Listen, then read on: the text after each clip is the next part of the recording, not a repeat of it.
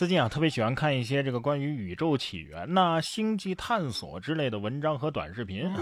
不知道是不是咱们中国空间站的一些新闻啊，激起了我探索星辰大海的愿望。近日，北京网友就拍到啊，中国空间站从头顶飞过的视频。天河核心舱每九十分钟啊就会绕地球一周，在合适的时间地点，因为其反射傍晚或者是凌晨的太阳光，哎，就可以看见了。专家提醒啊，其实七月、八月这两个月的观测效果是最好的。使用天文通等小程序或者是专业的 APP，可以查看它所在的过境信息呀。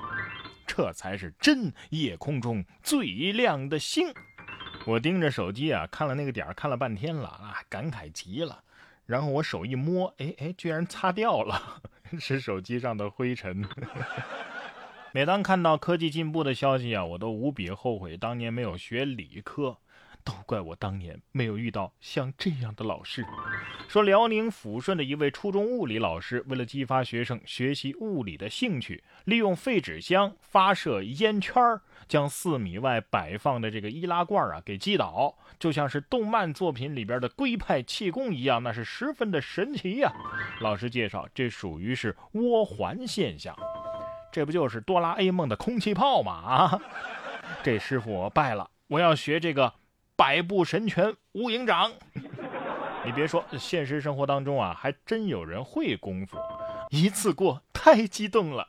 从小就练武术，河南许昌的一段啊，女子科目二一把过之后出门空翻的视频走红了。当事人高女士称啊，第一次没有考过，没想到啊，这一次一次就考过了，心情特别的激动。走到门口啊，就来了一个空翻。她说她自己啊，从十一岁开始就练武术了，前有高考完空翻，现有驾考完空翻，有这轻功你还开啥车呀？是不是？完了，老外看到了又该说咱们中国人都会功夫了，是吧？不光中国人啊，中国的狗都有那么两下子。说浙江湖州的一个下雨天，林先生刚出门啊，就被自家的阿拉斯加狗一个飞铲给撞倒了。林先生说呀，这狗狗看到自己太高兴了，所以就突然飞奔过来。网友也说呀，他没恶意，那是真没刹住脚啊。这个铲球亮靴底了呀，这属于是故意犯规，不用 VAR 了啊，直接给红牌吧。主人可以这么说。呃，我知道他不是故意的，因为他是阿拉斯加呀。这种狗干出什么事儿来，他都不是故意的。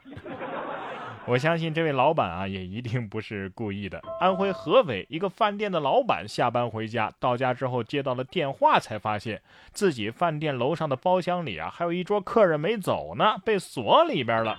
原来当时客人是提前买了单，系统上显示没单了，老板就以为是不是没人了，于是就锁门离开了。客人肯定是一脸懵，来时好好的，回不去了。这个新闻也是提醒大家，在外吃饭啊，不到走的那一刻，千万别买单。老板能有什么坏心思呢？他只是想下班啊。粉丝能有什么坏心思呢？他只是想偷井盖养你呀。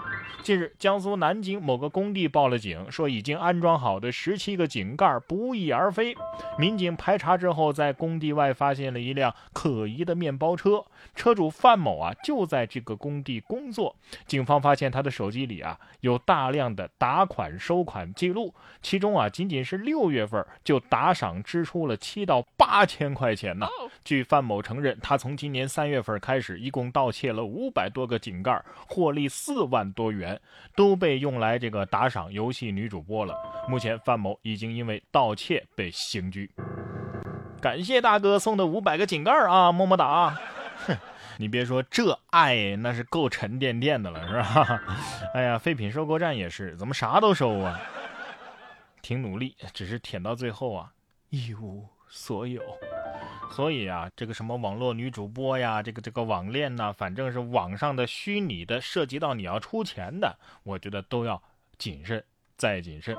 最近有一个消息啊，重庆警方就接到了一位冷先生的报警，说他被爱情啊冲昏了头脑，被一位女网友以各种名义索要礼物或者是借钱。三个月内，他陆续向对方转账了三百万元。回过神来才知道，哎呀，好像有诈。民警寻迹将这女网友啊，其实是一个嫌疑男子张某给抓获了。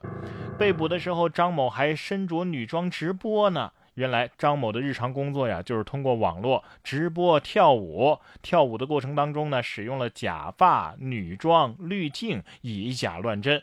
平日里啊，还以女性的身份在各大交友平台里发布交友信息。冷先生就是在这样一个过程当中啊被骗了。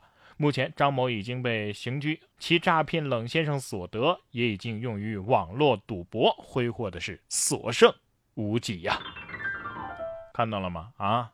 你所喜欢的这个网络女主播呀，呃，什么网恋的对象啊，很有可能就是个抠脚大汉。你说世界上有钱人那么多，为什么不能多我一个呢？是不是？果然，男人更了解男人。冷先生是不是觉得自己受到了侮辱？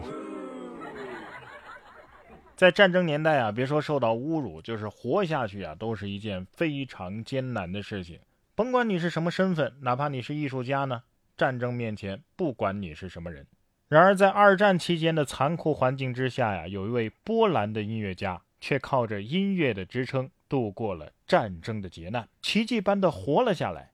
无论是在困苦中给予他抚慰，还是在绝境中给他召唤来恩人，音乐就犹如他的生命中的神迹，最终带他冲出了黑暗，重现了光明。现在啊，很多的父母都会让自己的小孩去学点艺术特长，什么画画啊、钢琴啊、小提琴啊都有。父母们呢，可能都是想在学习之余给孩子一个自由成长的园地，培养他们的一些艺术细胞。其实我以前不太明白，艺术对于生活究竟有什么好处呢？只是单纯的从欣赏的角度去看待艺术而已。不过最近啊，我看了这本关于这位波兰音乐家施皮尔曼的人生故事的这本书啊，叫做《钢琴师》，倒是深刻的理解了艺术对于生活的意义。在看完这个故事之后啊，对音乐家，我在为音乐家的命运感慨的同时，也对艺术的意义有了更深入的认识。它不仅仅是一种休闲娱乐，还是心灵的栖息地。热爱艺术的人，最终能收获到艺术的馈赠。战争让施皮尔曼失去了一切，亲人、工作，甚至是生命。他苟延残喘地存活了下来，在孤独的夜里，用手指在想象的钢琴上弹奏。音乐比以往任何时候都更加能够抚慰他的孤苦。最终呢，他的收获也是因为音乐救助他的德国军官，怜悯他的音乐才华，对他出手相助。无论是战乱的年代还是和平的年代，艺术永远是人们心中最高的向往，甚至能够激发出巨大的能量。都说艺术源于生活，高于生活，但是艺术对于实际生活的意义和能量，在任何时候也都不容小觑。然哥读书会呢，最近就为大家更新了这本钢琴诗，我将为您讲述这位音乐家在二战时期被艺术救赎的一生。然哥读书会是我发起的一项读书分享会，您只需要打开微信搜索“然哥脱口秀”就可以加入我们。在这里，我为您精选了全球一百本好书，每期十五到二十分钟的一个拆解精读，能够帮你把每本书读懂。读透，助你实现全方位的提升。马上打开微信，搜索“然哥脱口秀”，加入我们吧！我在这里等着你。